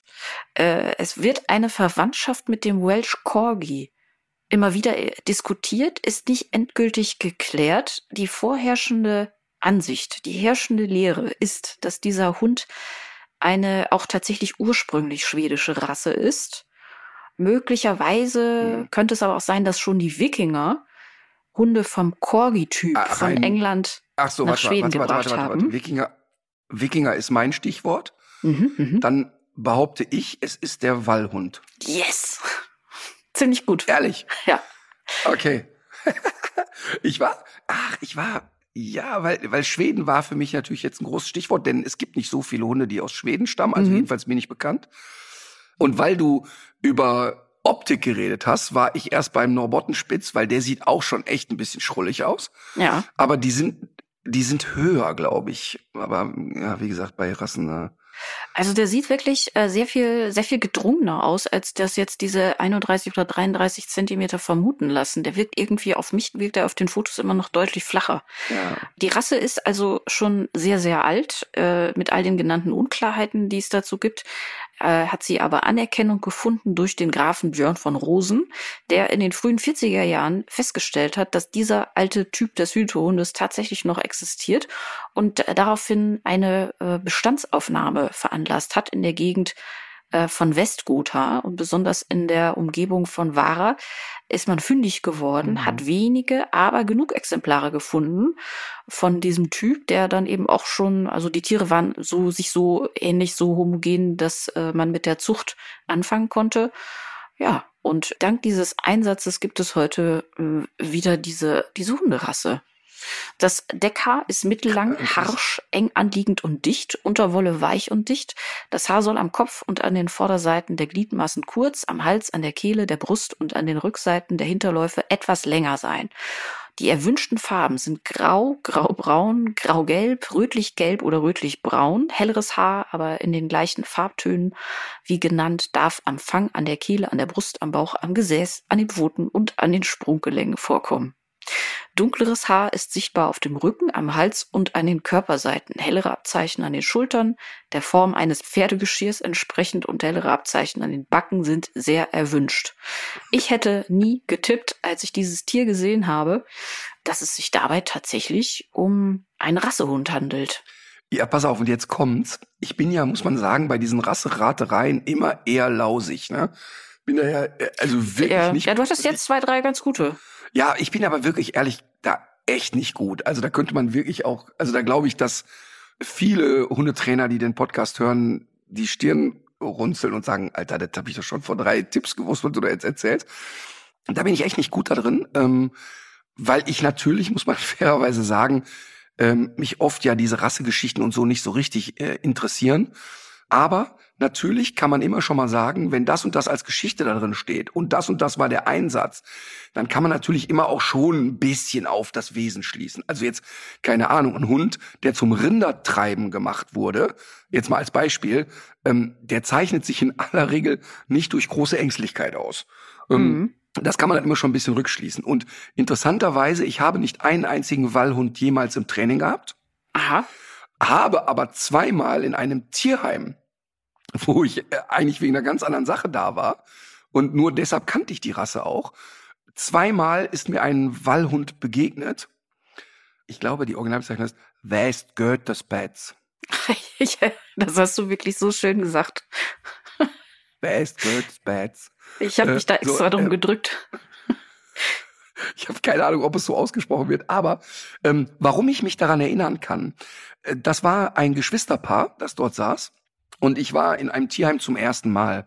Und also nicht zum ersten Mal in einem Tierheim, sondern in diesem Tierheim zum ersten Mal. Und Mhm. äh, kam da hin und war eigentlich wegen eines ganz anderen Hundes dort eingeladen. Und da saßen diese beiden Hunde und stand wirklich lachend vor dem Zwinger. Und hab, und hab gesagt, ey, ganz ehrlich, wer kreuzt denn einen Corgi mit einem Schäferhund? Mich, ich habe so gelacht, für mich sah das aus wie ein deutscher Schäferhund als Corgi verkleidet Ja. und musste so richtig lachen darüber. Und die waren total irritiert darüber, dass ich die Rasse nicht kenne. Ja, und waren ja. so, hä, wie, der, der Wallhund, wie ein Wallhund. Was für ein Wall, auf welchem Wall hat der gewohnt, weiß ich nicht. Ähm, also von daher kann ich echt null Einschätzung geben, was ist bei diesen Hunden zu tun, wofür stehen die, äh, worauf muss man achten und so weiter. Aber ich meine, in englischer Lit Literatur wird bei ihm ja über den Swedish Cattle Dog gesprochen. Mhm. Also man, man, nimmt, man nimmt ihn da auch als ein Cattle Dog wahr. Und infolgedessen glaube ich nicht, dass das ein sehr zart beseiteter Hund ist. Und da glaube ich schon, dass das ein Hund ist, der sehr robust ist im Kopf, sehr willensstark ist, nenne ich es jetzt mal. Ähm, und so würde ich das dann schon einschätzen, ohne ihn jetzt ernsthaft beurteilen zu können. Ja, ähm, ähm, wie viel gibt's denn davon in Deutschland? Fünf? Oh nee, das weiß ich jetzt tatsächlich gar nicht. Ähm, also wahrscheinlich hast du da ganz richtig getippt. Was ich noch beitragen kann, ist, dass die ähm, Gesundheit tatsächlich auch als recht robust geschildert wird. Ähm, man hat aber ab und zu auch HD und, und, und verschiedene Augenkrankheiten, auf die auch getestet werden muss, wenn man mit den Hunden züchten will. Allerdings äh, hatten wir ja schon öfter mal drüber gesprochen, dass das Thema langer Rücken, kurze Beine ja auch oft ein Problem ist. Ja, Jetzt ja. ist das aber beim Wallhund auch nicht ganz so ausgeprägt wie beim Corgi, würde ich mal behaupten. Aber Nee, da bin ich jetzt auch so auf dünnem, dünnem, dünnem Eis und gefährlichem Halbwissen unterwegs. Also, äh, so viel zum Wallhund. Und wir werden zu diesem Hund auch mal ein Bild posten. Es hat dich an, jemand angeschrieben und gesagt, sie, sie hat einen Wallhund? Guck mal, das gibt's. Nee, äh, es war, glaube ich, wirklich nur in dem Fall, ah, das tut mir immer leid, wenn ich das dann nicht mehr so genau weiß, aber es kommen jetzt in letzter Zeit wirklich sehr, sehr, sehr viele Nachrichten. Und ich glaube aber in dem Fall ist es wirklich nur ein Hinweis gewesen, so nach dem Motto, äh, guckt mal, was es noch gibt. Ja. Also sollte jemand hier zuhören, der einen Wallhund zu Hause hat, freuen Mhm. wir uns gerne über zwei, drei Sprachnachrichten, wie die Hunde so drauf sind. Ja, und ähm, vielleicht noch kurz zum Ende zu, zu meinen bisherigen Hundeeindrücken von dieser Reise. Äh, was ich sehr überraschend fand, wo wir gerade bei Kurzbeinigkeit auch waren, war, dass Budapest ja wirklich die Stadt der Dackel ist. Und zwar also eine enorm hohe, eine enorm hohe Dackeldichte in, äh, in Budapest ist mir aufgefallen. Und äh, ich meine noch nicht mal diese kleinen Zwergdackel, die ja bei uns jetzt auch relativ häufig sind, sondern schon so diese gewaltigeren Riesendackel die man eigentlich siezen müsste. Die, die gibt es in Budapest sehr, sehr viel. Allein das ist ein Grund, ja. Aber hast du es vielleicht mit Bracken verwechselt? Denn manche Nee. Bracken haben ja so ein bisschen dackeligen Kopf. Nein, nein, nein. Bracken sind ja schon auch eher so hochbeinig oder so oder so Biegelhöhe. Ja. Da fängt das ja, glaube ich, bei den Bracken an. Nein, ich rede vom klassischen Dackel mit seinen gebogenen Vorderfüßen. Und ähm, Mutantendackel. ja, also die werden da auf jeden Fall, weiß ich nicht, kriegen wahrscheinlich jeden Tag Gulasch oder irgendwelches andere Kraftfutter. Sehr massive Dackel. Ja, das äh, dazu. Es gab aber auch eine größere Enttäuschung jetzt bei dieser Reiseplanung, denn die Idee war ja, wenn schon fliegen, dann aber doch äh, eine Flugpatenschaft übernehmen für einen Tierschutzbund, der Mhm. hier ansässig ist und hatte mich deswegen auch an die Streunerhilfe Bulgarien gewandt. Und jetzt ist es leider so, dass die Fluggesellschaft Ryanair, mit der wir jetzt auch noch äh, zurückfliegen, keine Tiere transportiert. Und äh, es war leider nicht mehr möglich, Das ist diesen Flug typisch. zu stornieren. Ja, Das Es ist wirklich wirklich typisch. typisch. ja. Also ich habe, kann ich immer wieder nur sagen, ähm, ich fliege mit Ryanair überhaupt nicht mehr, gar nicht, gar nicht, gar nicht. Lieber laufe ich in ein anderes Land. Das Hm. ist wirklich, das ist, also ernsthaft ist auch der, und man kann ja auch mal einen schlechten Tag haben oder so, ne? Mhm. Aber ich habe an keinem Abfertigungsschalter in Europa, wo ich Ryanair benutzt habe, jemals einen freundlichen Menschen getroffen. Mhm. Ich habe nur, nur alles ist pampig, alles ist nicht möglich. Ähm, wahrscheinlich haben die vielleicht auch die gruseligsten Arbeitsbedingungen und sind deshalb so. Aber äh, also wirklich, also keine Fluggesellschaft bringt mehr zum Ausdruck, wie ihm eigentlich die Kunden egal sind. Ja, Das ist ich echt sag das, krass. Wirklich, ich sag wirklich das, krass. ich sag das auch vor allem deshalb, damit das äh, HörerInnen beim nächsten Mal, wenn sie es selber ähm, entscheiden müssen, direkt besser machen und vielleicht sogar am besten im Vorfeld mit äh, der ähm, ansässigen Tierschutzorganisation Kontakt aufnehmen und das alles mal ein bisschen äh, besser organisieren, als ich das gemacht habe. Und äh, ja, ich werde jetzt diesen Flug irgendwie kompensieren über Atmosphäre und äh, hoffe, dass es äh, sich vielleicht in den ja, ich werde werd auch auf jeden Fall die Streunerhilfe Bulgarien noch anderweitig unterstützen, weil man sieht hier natürlich schon auch einige traurige Bilder und da ist es Ja, sicher klar. gut aufgehoben. Was übrigens aber auch ganz interessant war, so durch Rumänien gab es immer wieder an dieser sehr, sehr langen Bahnstrecke, die auch sehr, sehr langsam befahren wurde. Wir wurden zwischendurch tatsächlich von einem Moody überholt. Und es sind diese alten äh, Regionalzüge, die äh, Aufkleber, die kamen mir direkt bekannt vor, die bei uns so 1989 noch äh, auf den Schienen unterwegs waren. Die fahren hier nämlich dann so auf der letzten Strecke nach Sofia. Und ähm, vor diesen kleinen Bahnhöfchen in den, in den rumänischen Dörfern, da kommt dann immer ein uniformierter äh, Bahnhofsvorsteher raus und ähm, hält eine Kelle hoch, auch wenn der Zug wirklich nur durchfährt.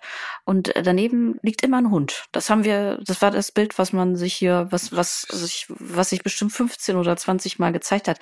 Und das ist Süß. eher interessant, weil die wissen ja nichts voneinander, dass die sich so ähm, Mhm. Gleich verhalten. Das sieht ja nur der Zugreisende, aber das sieht ja nicht der Schaffner selbst, ähm, diese Mhm. Ähnlichkeit.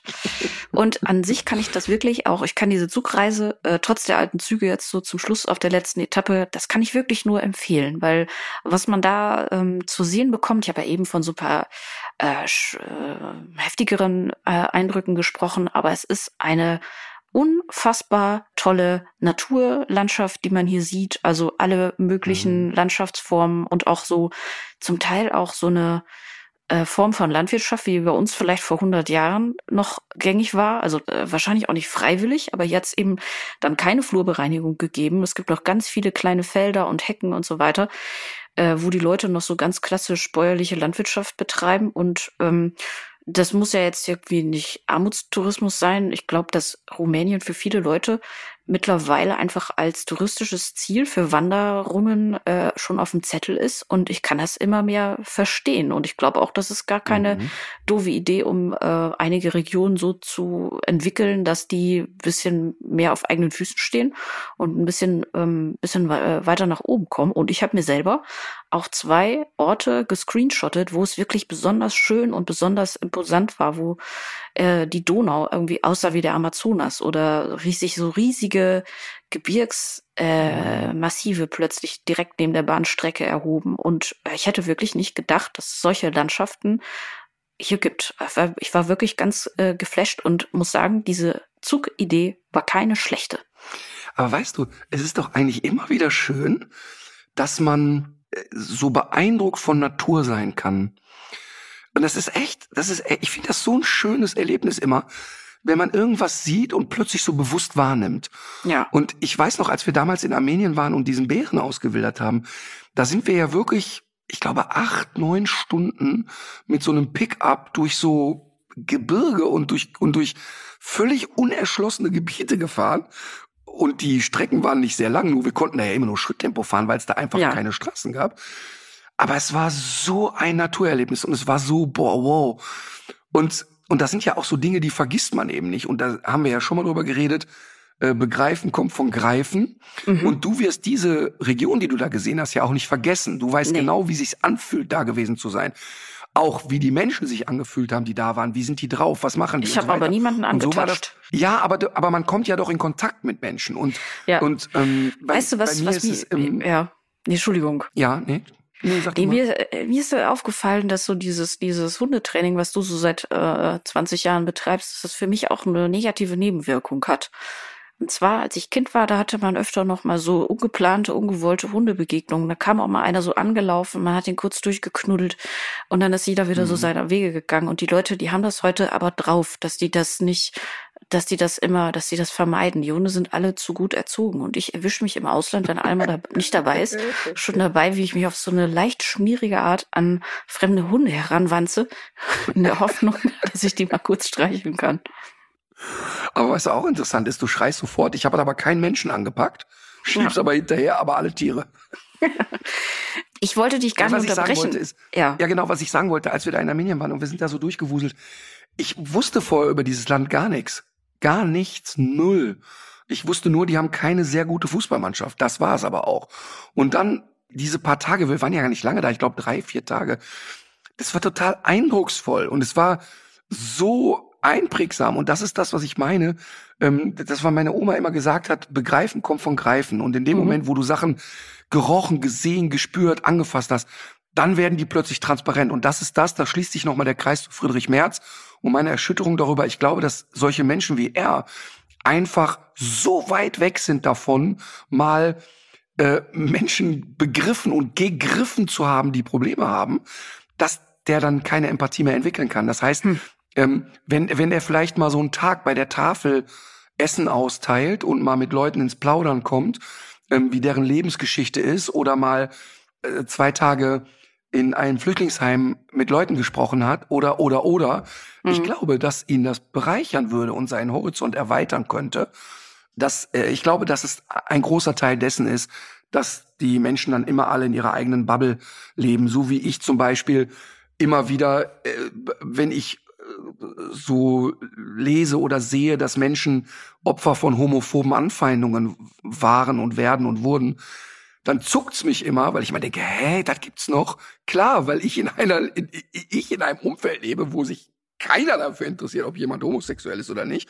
Mhm. Aber der Alltag vieler Menschen eben völlig anders aussieht. Mhm. Und deshalb ist es super wichtig, auch immer wieder mal so aus seiner eigenen Bubble rauszukommen und zu sagen, ja, aber wie sieht das denn deren Leben aus Ja. und so, ne? Und, und, und, und das finde ich echt einen mega wichtigen Prozess. Ja. Genau, deswegen gucke ich mir jetzt ja gleich mal an, wie man so in Sofia lebt und würde äh, direkt mit meinem Tipp des Tages weitermachen, wenn du nichts dagegen hast. Immer gerne. Ich habe eine interessante Doku gesehen, die gibt es bei YouTube äh, für umsonst und die kann man sich dort angucken. Es richtet sich an alle Menschen, die ein eigenes Pferd haben oder sich in irgendeiner Weise für die Gesundheit von Pferden interessieren. Und diese Doku ist englischsprachig und heißt The 24 Behaviors of the Ridden Horse in Pain, Shifting the Paradigm of How We See Lameness.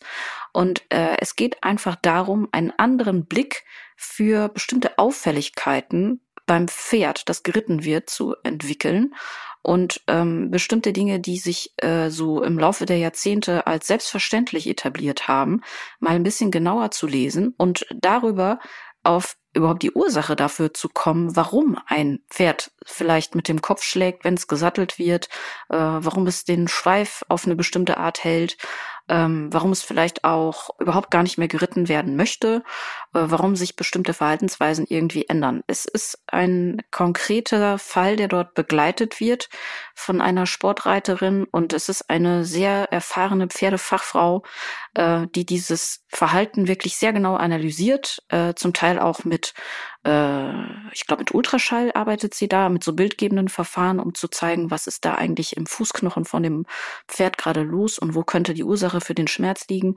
Ich fand super spannend. Es reißt sicherlich nur das Thema an und auch bei diesem Pferd hätte man sich wahrscheinlich auch noch ganz viele andere Aspekte rausgreifen können, aber es macht so die Tür auf, wirklich genauer hinzusehen und ähm, kleine Details im Pferdeverhalten ernst zu nehmen, damit es denen besser mhm. geht. Also finde ich super und äh, packe ich in die Show Notes. Finde ich toll. Ich möchte zwei Tipps des Tages übrigens einmal machen. Zum einen, ich habe gestern, ich glaube, dass du den Film auch schon mal hier empfohlen hast. Weiß ich nicht, deshalb will ich aber trotzdem noch einmal sagen. Ich habe gestern hier geguckt und ich war ja wirklich jetzt in den letzten zwei, drei Tagen durch ähm, Herrn Merz und die Ukraine ein bisschen emotional aufgewühlt und habe aber hier abends äh, auf der Couch gesessen und den Film gesehen, Monsieur Claude und seine Töchter. Nee, den habe ich nie gesehen. Und ich habe die ersten 30 Minuten wirklich wie früher als Kind hier auf der Couch gesessen und laut gelacht. Es ist wirklich so mit das Lustigste, was ich überhaupt je gesehen habe. Es ist zum Schreien lustig. Ein ähm, französischer Mann, ein Franzose, der vier Töchter hat und er ist so gesellschaftlich groß anerkannt, sind mhm. wohlhabend, er ist gesellschaftlich auch sehr, sehr akzeptiert. Und er, er sehnt sich danach, dass seine Töchter, wenn sie heiraten, bitte jemanden nehmen, der auch seinem Stammesdünkel so entspricht. Und, ja. ähm, und dann heiraten die natürlich, also, und er möchte gerne, ein, dass ein Franzose geheiratet wird, der Christ ist. So, die erste, erste heiratet einen Chinesen, die zweite heiratet einen Juden, die dritte einen Araber. Oder noch nicht mal, die sind alle in Frankreich geboren, aber haben diese genannten Wurzeln. Mhm. Und er ist fertig darüber. Ne? Er ist fertig darüber. Und dieser Film strotzt von, wir machen uns über Rassismus lustig, aber ertappen uns in dem Film oft selber als Zuschauer, wo man denkt, ups, habe ich auch eine Sekunde drüber nachgedacht. Das ist wirklich so lustig. Und er mhm. hofft auf die vierte Tochter. Und er hofft, die vierte Tochter, die macht's. Und irgendwann sagt die Tochter, okay, ich habe jetzt einen Mann, ich werde ihn heiraten. Und das Erste, was die fragen, ist, ist er Christ? Ja, ja, er ist Christ, da muss ich überhaupt keine Sorgen machen. Und dann kommt die mit dem zum ersten Kennenlernen und dann ist er schwarz. Und der, auf dem Weg dahin fragt der, der, der Freund, der zukünftige Mann von ihr, ähm, aber du hast den schon genau erklärt wer ich bin und so, ja, ja, klar, du bist Christ, kein mhm. Problem. Und dann begegnen die sich und du siehst, wie den Eltern die Farbe aus dem Gesicht fällt und er sagt, äh, warum hast du denen nicht gesagt, dass ich schwarz bin? Und sie sagt, habe ich vergessen und lacht sich kaputt.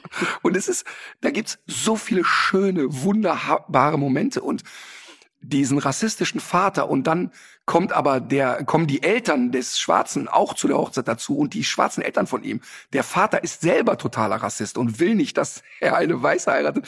Das ist so witzig, das ist so klug und intelligent gemacht und, und wahnsinnig unterhaltsam. Das muss man wirklich gesehen haben.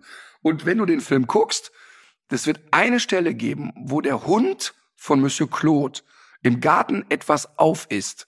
Ja. Und das war mein Highlight. Ich werde aber nicht sagen, was er auf ist, aber das war mein Highlight, wo ich wirklich, da ist mir die, das Getränk, was ich getrunken habe, aus der Nase gekommen vor Lachen. Weil ich es einfach, einfach so lustig fand. So, Monsieur Claude und seine Töchter, das wollte ich empfehlen. Ich wusste aber nicht, dass wir es noch nie empfohlen haben. Dann halte ich okay. die zweite Empfehlung zurück.